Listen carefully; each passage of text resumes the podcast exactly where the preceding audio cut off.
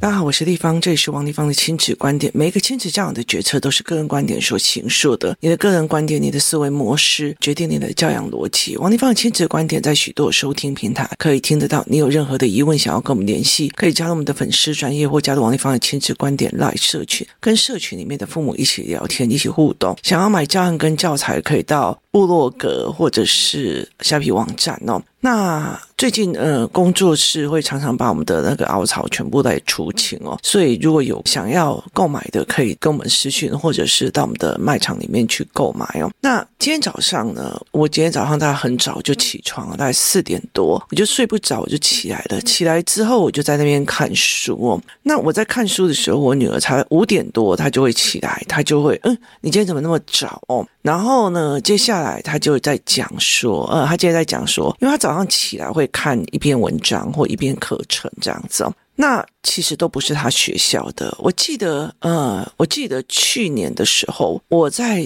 会考之后，我其实还是在很担心我的女儿她会考上哪里哦。那我就会讲说，其实不管到哪里，对她都是最好的哦。那因为我有在捐官的习惯，所以我就会跟她讲说，如果这个功德希望可以带她去对她最有利的一个学校哦。那后来他进入了一个社区高中。那我那时候就一直不太懂老天爷的意思，可是现在我就会忽然很懂了，因为我后来发现他其实很多的事情，他开始自己读书，自己做很多事情，包括每天早上起来，他会去读那些商学院的东西，或者是读商业的逻辑跟思维这样。那今天早上我在跟他聊天的时候，我就在跟他讲说，你知道台大一年有几个学生吗？他一年大概有三千个。就大概有三千个学生，然后他已经九十四岁呀，九十五岁，就是九十几了哦，所以他其实已经三十一万多个学生了哦。那以中国来讲，早期他们大概四五百人，那现在呢，他们是每年大概是一千万的考生，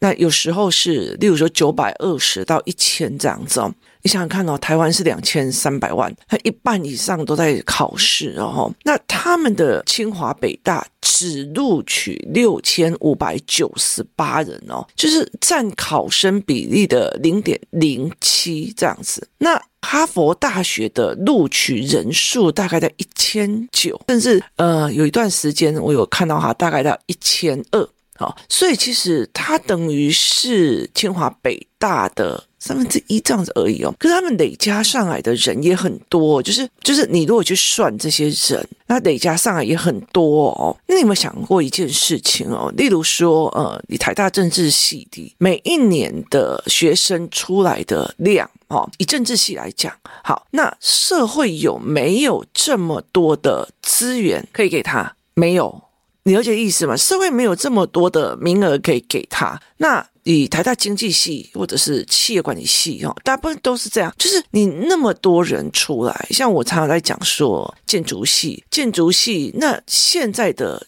建筑都是老前辈了哦，他并不一定后面的孩子会有办法出头，那就算有办法出头，并不代表我们还有足够的土地让小孩玩建筑，就是设计一个很差的建筑物这样子哦，所以其实它是一个越来越。非稀缺，以前的人好不容易整个整个塔有一个考上大学的就很了不起，你知道吗？所以那个时候其实考上大学是很很赞的这样。可是现在已经非稀缺了，就是你的人生里面从大学出来的人很多，那就是这样子嘛。就是如果今天只有你一家在卖蛋挞，哇塞，大家就会去排队啊，买蛋挞啊，封蛋挞这样子。可是后来大家看你赚了以后。疯狂的整个市场都在卖蛋挞，那你的蛋挞就没有价值的，就是它就没有什么价值了。所以台湾有很多的一窝蜂文化，例如说夹娃娃机的一窝蜂文化，就是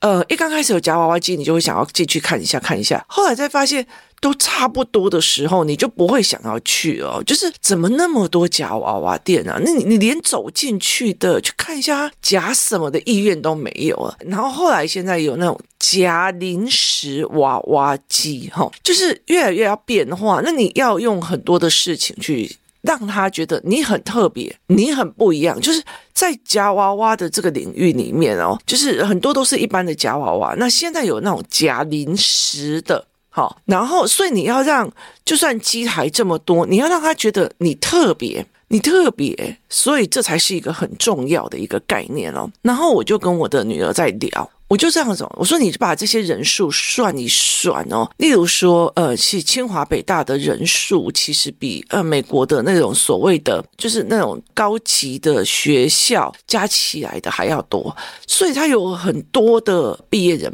可是他有没有这么多在上面的位置可以给他们，并不一定哦。那中国这几年一直在讨论一件事情，就是后来有很多的大学生都去送外卖，就是当外送员哦，那因因为当外送员又自由，然后又可以赚到还不错的，可是问题他还是会被稀释掉，就他还是会被稀释掉这些事情哦。那我就跟我女儿在聊天聊这件事，我就说有没有想过，如果这个社会可以培育一个，例如说台大经济系或者是文化政治系，好，那。文化政治系出来的这一个人，他每年都培育一一堆一堆一堆一堆。好，那你怎么？你现在要他可以培育我，他难道不能培育其他另外一个人吗？是可以的，你了解意思吗？意思就是说，如果这个学校从大学的一年级到四年级，他可以培育一个我，那他也可以培育一百个、两百个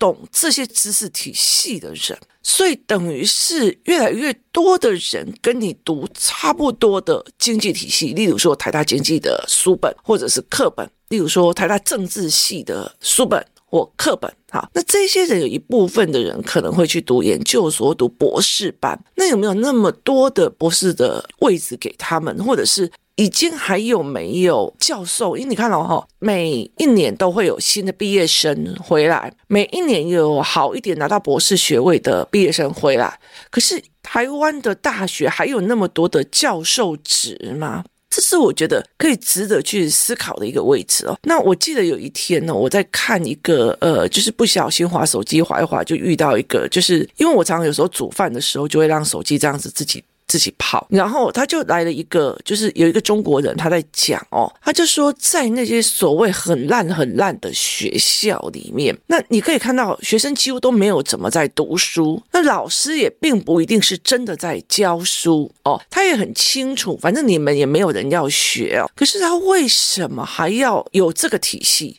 就是为什么还有这个学校？很大一个原因是市场没有这么多的职位去安抚你们，所以只好叫叫你多读一点，再多读一点，再多读一点了。那我就觉得这个理论非常有趣哦，然后甚至有的人会讲说，诶，你在学校打混摸鱼的时候，会跟人家玩手游或干嘛，就到最后会进入的所谓的资本的陷阱里面，就反正就是你自己懒啊，自己自己不读书，所以才怎样怎样，就进入了淘汰制啊，就是淘汰的概念哦。所以后来我就跟我的女儿在讲一件事情哦。同样在读，例如说高中，哈，他现在高一，同样在读高一数学的有多少人？这个社会可以培养你的东西，他也可以培养别人。就是这个社会，这个社会体制，这个教育体制，它可以培育你的儿子，他也可以培育他人的儿子。所以在整个里面，就当大家都拥有的时候，这种东西就不稀奇了。它也没有高价值的可能。所以大学毕业不代表你有高价值。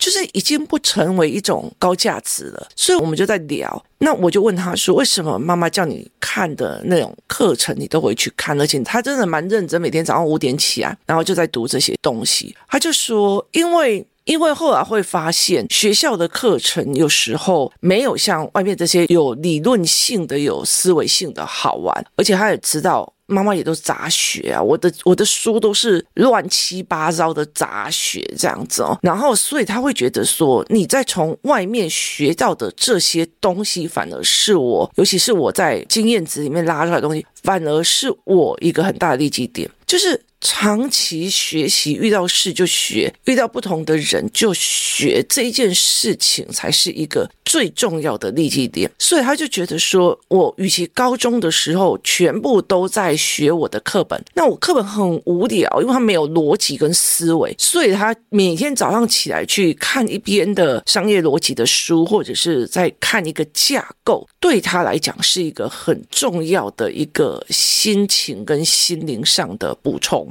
所以我常常会在聊一件事情是：如果我今天，我今天在他小学的时候，我完全 focus 是在学校的教法跟学校的思维逻辑哦。我的逻辑在于是说，学校如果教乘法，那他教的是用背诵的方式，我一定是用量感的方式。那他如果是在教分数，他会告诉你，反正呢，分母乘多少，分子就乘多少。好，他教你是一个口诀，那我就一定会用很多的表格跟分数格去让我的孩子自己一直画，一直画，一直画，画出个所以然，去把这个东西推理推出来。也意思就是说，学习的样貌，他的胃口不要被弄坏掉，他真的是有一个逻辑的，他是有个思维的，他是有一个愉悦的哦。所以其实我的两个小孩都会 focus 在要找出一个逻辑，所以对他们来讲。如果学校的教学方式是要他们背啊，或者老师叫他们写笔记，他们会很痛苦，因为我想不通原则原理，可是我却要死背，他会很痛苦。所以这个时候到了高中的时候，我让他看一些，例如说，呃，在讲商业逻辑的，或在讲思维的，那他会觉得哇，原来有这样在思考，因为他已经。长期的在那种思维逻辑里面了，所以他有这样子的时候，他就会很开心，他就一直下去，然后就觉得我每天都有学到一个思维跟一个逻辑哦，所以我就会跟他讲说，一直在学习的这个心态，很多人就觉得你毕业以后也要学啊，也要学啊。可是这中间其实是有吊诡的，这中间是有吊诡。如果从小到大都是用快速解题跟标准答案，其实就是下意识把作业写完，下意识写完，然后考好考试，他每一题都没有真正的思维，包括说今天这一题是用课本的哪几个知识点，然后这个知识点又可以延伸到哪一个知识点？你不知道，你只是一直在刷题，在这个过程里面，你就没有思维的愉悦。然后呢，两方都用，因为学校已经用这种方法，那你也用这种方法，那他就不会有学习的愉悦。好，那没有学习的愉悦，后来到最后你要去劝他都很难，就是劝他去看这些书，其实都很难。所以我才会在五年级小孩子快要五年级的时候，我会给他另外一种文学的书，就是比较大一点的孩子，我就会给他另外一些文学的书哦，让他去看，让他去理解。所以这件事情对我们来讲，其实是蛮重要的，所以我常常会在讲一件事情：我们这么努力的，这么努力的去把小孩拱到一个好学校，然后在好大学哦。可是那个很大的一个东西在于是说，这个社会可以培育这一群人，他也可以培育下一批人。那你的利基点到底是在学校里面的第一名，还是学校以外的额外能力呢？就是还是学校以外的额外能力？例如说，同样在一批人出啊，他们就很呃，例如说很高傲或者是很混。可是有一个人，他其实人情世事跟人的应退进退都很厉害。那你觉得他是不是在这一个世代里面最突出的那一个人？就同样，我都是，比如说文化政治系毕业，可是有一个人，他特别的懂人情世故，懂圈层的游戏潜规则，他甚至知道人的应退进退的潜规则跟潜暗示。例如说长辈那啊，我都准备惯死然后这些东西的潜暗示，你有没有办法去 take？那也。是一个很大的思维哦，所以有没有想过一件事情哦？其实如果我们一直以来都是在帮孩子，就是一直的协助学校或者是我们自己，一直帮孩子拱上那那个学术殿堂的最前端。可是我们其他都没有教，就是其他都没有教如何去看人。例如说，我怎么去看一个人？那最近我的小孩就在跟我讲说：“妈妈，那个某某某一天到晚在嫌学校数学考得很难，这是找借口跟推卸责任的语言吧？”我就说：“对，因为意思就是说。”不是我烂哦，是你考得太难，所以他其实把责任归到老师考得太难，他自己就可以摆脱自己责任的那一块哦。他是一个卸责的语言，所以其实像我儿子就会开始说：“哦，对，我就觉得他在讲老师考得很难这一件事情很怪，他应该是卸责的语言，不是我烂，是老师考得太难。”好。所以在这整个过程里面，在这整个过程里面，这才是一个最大的问题点，这才是一个最大的问题点。那我的孩子会不会去看懂这个？就是我看懂哪一个人他讲话都在卸责，哪一个人他是在用感官的语言决策事情，哪一个人他其实做事很会替别人着想，或者做事跟处事的方法很值得。例如像我儿子会讲说，学长遇到别人倒霉的时候会关心别人，可是谁谁谁遇到别人倒霉会在旁边大笑，而且大声的耻笑。他看到这种人的不同，而代表他这一个人的语汇后面的人品不同，这决定了就是如果我的儿子看得了这一件事情，那他出了学校之后，他在判断人的。标准跟他选人的标准，他如果选人，他就不会像我一样被别人背叛很多，或者是重伤很多。他也在选人的过程里面，包括选老婆，也不会像我这么的，就是抽吧这样子哦。所以他就可以慢慢的决定他人生的一个很大的走向。可是问题在于是。例如说，呃，像孩子的爸，就是他那时候一直读到大学，就是他一直读到大学，然后大学毕业以后被他的朋友骗钱。你知道他的妈妈还来骂我说，为什么我不好好就是帮他管控，就是我一高调拍兵有这样，你了解的意思吗？就是他自己没有教孩子怎么判断人、判断朋友跟判断人性。可是，在他儿子大学之后，然后被骗了，他来骂媳妇说：“谁叫你没有把他挡住，害他被人骗？”我就觉得你还好吗？你了解意思吧？所以这整件事情的过程在于是，你有没有教孩子去做这一件事情？就是很多的时候是社会可以教 A 的，他也可以教 B，可是那些所谓的。其他呢，就是其他的技能，例如说，我今天同样一件事情，我文化政治系出来的，我也会国际贸易，我还懂新闻学，所以这对我来讲，我就是一个跨领域的人，就是我既是政治界，又有国际贸易的经历跟背景，然后我又有新闻学，还有我会写稿子，我干嘛？这三种不同的观点来看，其实我的利己点已经比同样同一批文化政治的是比较不一样。那我们文化政治里面还有我们班同学里面还有一个很厉害的人啊，就是。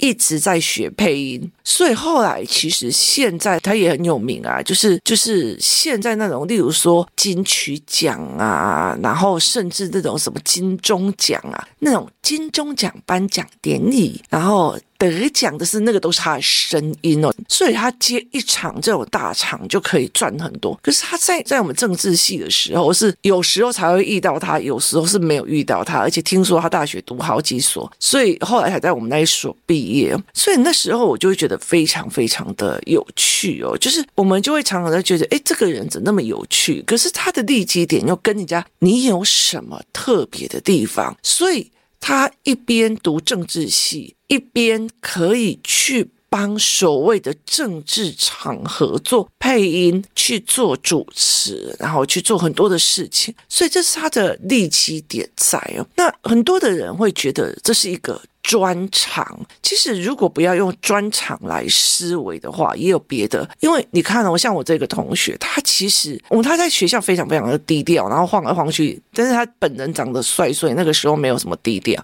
所以他常常做什么事情，他常常到处去学配音，然后学这些东西。他其实本来走演艺圈，就后来。没有红嘛，所以后来到最后他就是一直在专注配音这一块。所以其实，在很多的概念里面哦，他是一直想学，而且是多角度的想学。这才是他一个非常重要的一个点哦。那我就跟我女儿在聊的时候，我就跟她讲说，其实很多时候你不管做到哪一个阶层或哪一个东西，你还是要去面对你的金钱观。所以其实后来她就会愿意去读这些，就是她很愿意去读。而且其实她有时候就会跟我讲说：“妈妈，我已经读完某一个系列了，那你接下来哪一个系列可以？”我记得有一天我跟她去骑脚踏车，然后我就戴着耳机这样，她就沿路就是：“你现在在听什么？”你在在听什么？你现在在听什么？你现在在听什么？然后我就跟他讲说《西洋政治史》，然后他就跟我讲说：好听吗？有逻辑吗？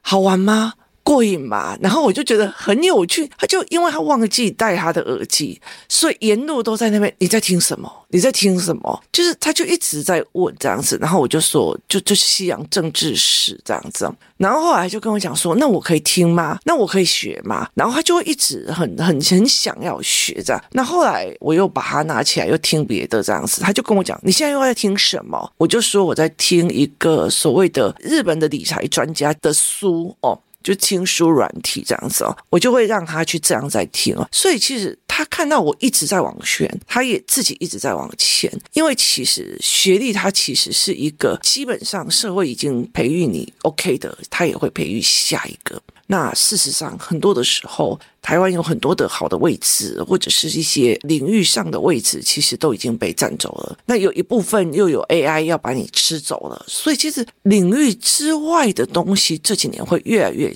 重要。例如包括说，诶，你教小孩子怎么去看人，怎么去看人的人品，怎么看人是思考性的、非思考性的，他会很好奇说，这接下来的可能性跟步骤会是什么，或怎么样？他会好奇的想要去问，他会好奇的想要去求知，他会好奇。的想要去做很多的事情，这才是一个非常重要的概念哦。那现在其实，嗯，我常常会跟我的女儿在讲说，我蛮庆幸的，因为我觉得其实，因为台湾的所有的教育方式，甚至就是很会读书的，他其实你问他事情，他还是用短语在回答。那我就后来就跟他讲说，我就跟他讲说，你像你这样子的被训练，就是一直在练这些哦思考逻辑或干嘛的话，那接下来其实你的思维逻辑跟模式会完全跟别人不一样。我就会跟他类似在聊这一块这样子哦。所以他就很清楚，他现在也很清楚，因为我常常会在很多的处理事情的案件里面，就是说，来 A 妈妈处理事情的方式是这样，B 妈妈处理事情的方式是这样，C 妈妈处理事情的方式这样，我是处理方式是这样，然后我们再去抓这四个人的脉络跟思维模式，哪个角度不对，它是一个盘面的思维，也是在这里面所有的人里面哦，就是最重要的一个方式跟逻辑。可是，其实想想看哦，我们有。多少的父母只为了应付学校的功课，就已经完全没有任何力气去处理学校以外的需求跟能力了。那后来其实我大部分就是放掉学校，就是松松松的在处理，然后非常努力的在把阅读理解啊、阅读思维啊、包括人性啊那些东西全部都把它建构出来，包括出教案、出教本，去把它弄出来的很大的一个原因，是因为我需要啊，因为这个社会既然可以培训你，也可以培训他人。当这个社会同一个领域出来的，已经每年都这样子一千人、三千人、一千人、三千人这样出来的时候，你怎么还有那种特殊让别人愿意付出更多钱的价值呢？这值得我们去思考哦。谢谢大家收听，我们明天见。